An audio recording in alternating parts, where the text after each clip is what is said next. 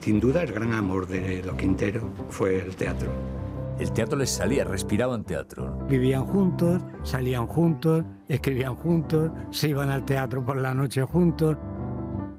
Pero ¿cuál es la revolución que hacen los Quinteros?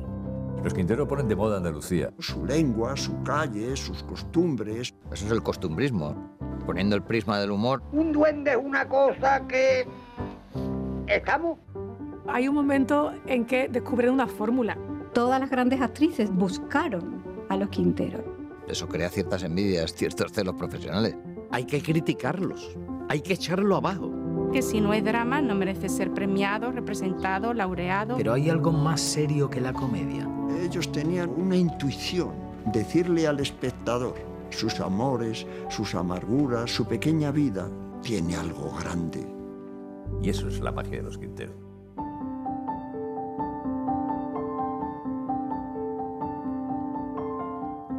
15 de febrero, el jueves, se estrena Sembrando Sueños, el documental de los Álvarez Quintero, dirigido por Alfonso Sánchez, en salas de toda Andalucía, con preestreno además mañana 14 en Sevilla. Hemos oído en este documental, bueno, pues está Lola Pons, está Ángeles Afuera, está Juan Carlos Rubio, habla también Alfonso Guerra, eh, habla el historiador Javier Mena. Han oído también a Santiago Segura, a José Mota, a Arturo Pérez Reverte. Eh, bueno, hay un montón de gente interesante que nos habla de los Álvarez Quintero, pero hemos querido hablar con Alfonso Sánchez, por supuesto, porque, bueno, ha ideado este, este documental. Alfonso, bienvenido, ¿qué tal? ¿Cómo estás? Bien hallada, ¿cómo estás tú? Oye, ¿y dónde está el otro compadre? Está de asuntos propios. está de asuntos propios, ¿no? bueno, yo quiero que me hables de esta faceta tuya, porque esto es un pedazo de documental Sembrando Sueños. Eh, ¿Has dirigido antes algún documental?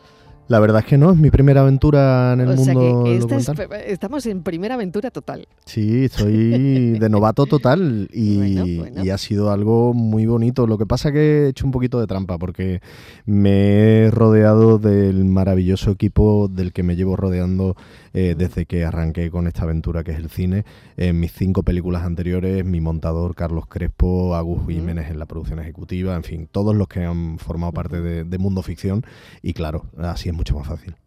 Claro, este es un reconocimiento a, la obra de estos andaluces que nacieron hace 150 años, que escribieron más de 200 obras, mm. que crearon, bueno, que crearon escuela, que somos hoy por lo que fueron. Crearon muchas de las cosas que hoy vemos en la televisión y vemos en, el día a día y que parecen nuevas pero no lo son. Eh, conquistaron el mundo. Hoy que hablamos tanto, ahora que viene el Día de Andalucía, hablamos tanto de andalucismo, de que estamos de moda, del acento, mm. ¿no? De, mm. de eso, de nuestra propia identidad. Ellos ya lo pusieron de moda eh, a principios del siglo XX, eh, pero de una manera mm, brutal. todo el mundo quería hablar andaluz, todas las actrices querían mm. hacer sus textos. Eh, fue una locura lo que formaron ¿no? estos dos hermanos de Utrera que llegaron con una mano delante y otra detrás y a base de trabajo, de esfuerzo y de arte eh, lo lograron todo etiquetados en el, en el tiempo, Alfonso, al final decíamos que lo de los Quinteros era teatro costumbrista.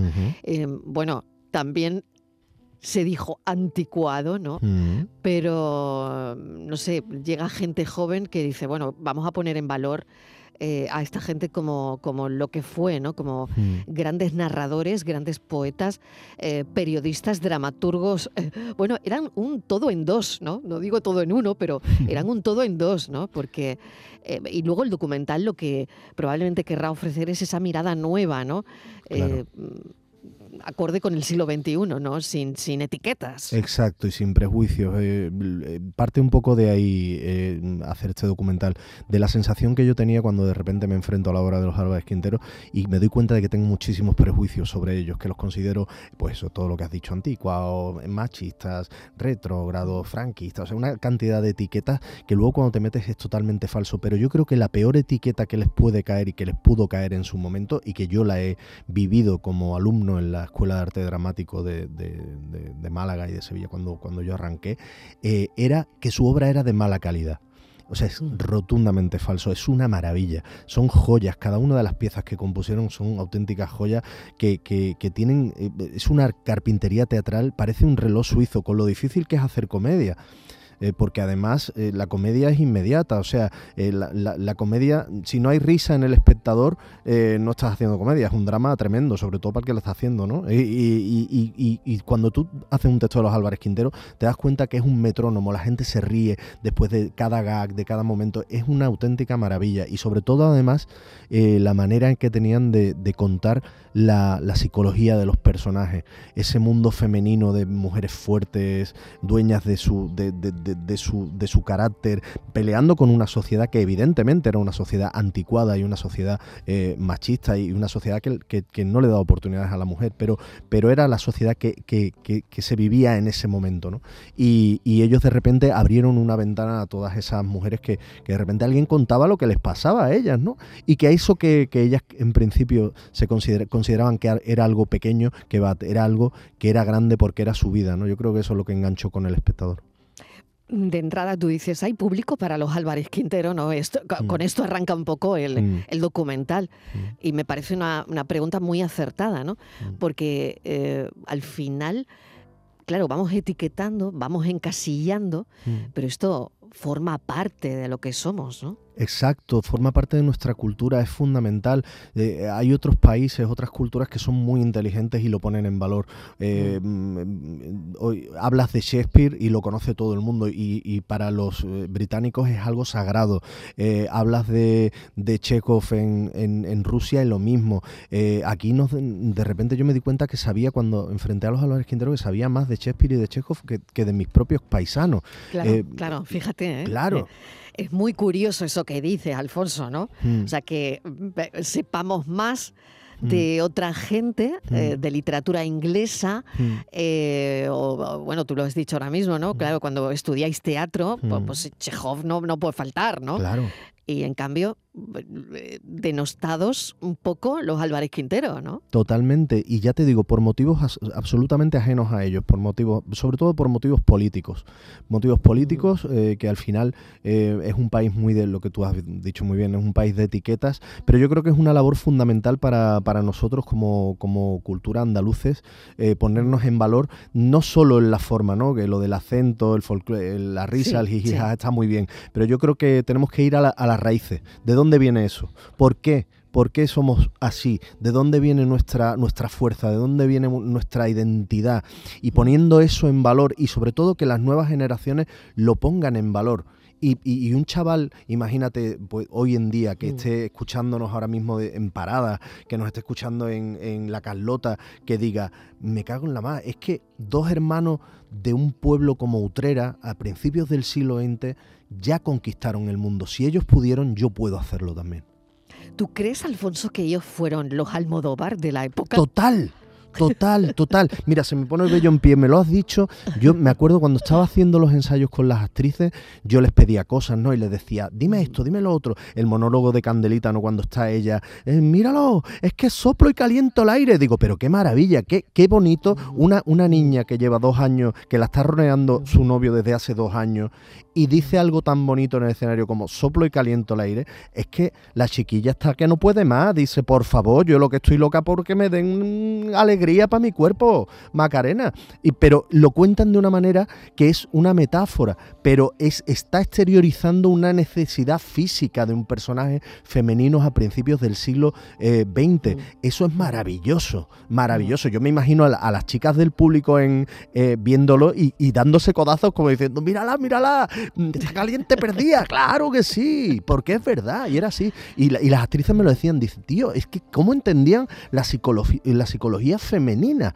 Digo, es verdad, tienen ese, ese, ese don que tiene también Pedro.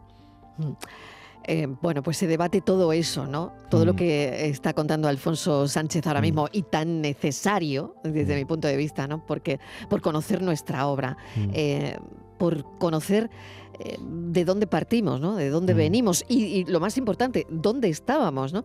Porque yo creo que ellos también, de alguna manera, eran conscientes de la crispación de su tiempo, del tiempo que les tocó vivir, ¿no? Totalmente, es algo que cuando ya nos metimos y, y, además descubrí sus cartas, descubrí, descubrimos su voz, te lo cuentan, en el documental lo cuentan ellos en primera persona porque hemos encontrado archivos. Qué bueno, qué sí, bueno. Sí, archivos uh -huh. de audio eh, con las voces de Joaquín y de Serafín y de vídeo, o sea que yo no, yo, o sea, de cine, yo no les había visto ni en movimiento ni había escuchado su voz, de repente es que cobran vida en el documental.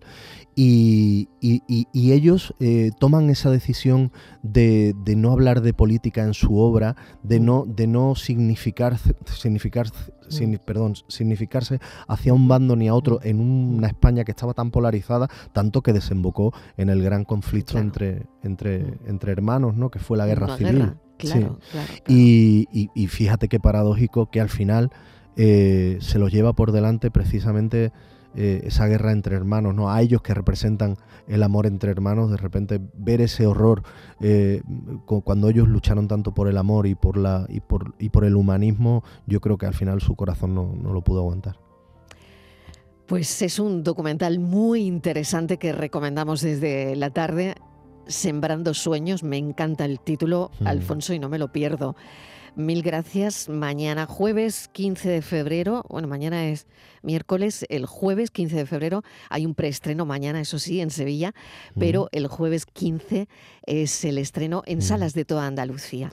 Va a ser muy bonito lo de mañana, porque si alguien tiene oportunidad de venir a verlo, porque eh, es algo que lo hablamos con la gente del, del Cine Cervantes, y para mí va a ser, eh, creo que uno de los momentos más bonitos de mi carrera profesional, porque eh, una vez que termine el documental, voy a subirme en las tablas del, del, Hoy Cine Cervantes, antiguamente Teatro Cervantes, que fue donde ellos estrenaron su primera obra de teatro, el Esgrima y Amor, con 16 añitos, hace más de 100 años, y, y, me voy a subir a hacer el monólogo de la filosofía alcohólica, ah, que es una bueno. auténtica maravilla. Sí. ¡Qué bueno! Mm.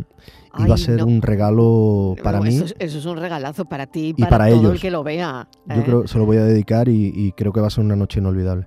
Pues uno de esos textos maravillosos, filosofía alcohólica, eh, lo va a hacer mañana Alfonso Sánchez Mm. en ese preestreno. Gracias, Alfonso, qué bonito y enhorabuena. Gracias a ti. Un beso, sembrando sueños. La tarde de Canal Sur Radio con Mariló Maldonado. También en nuestra app y en canalsur.es.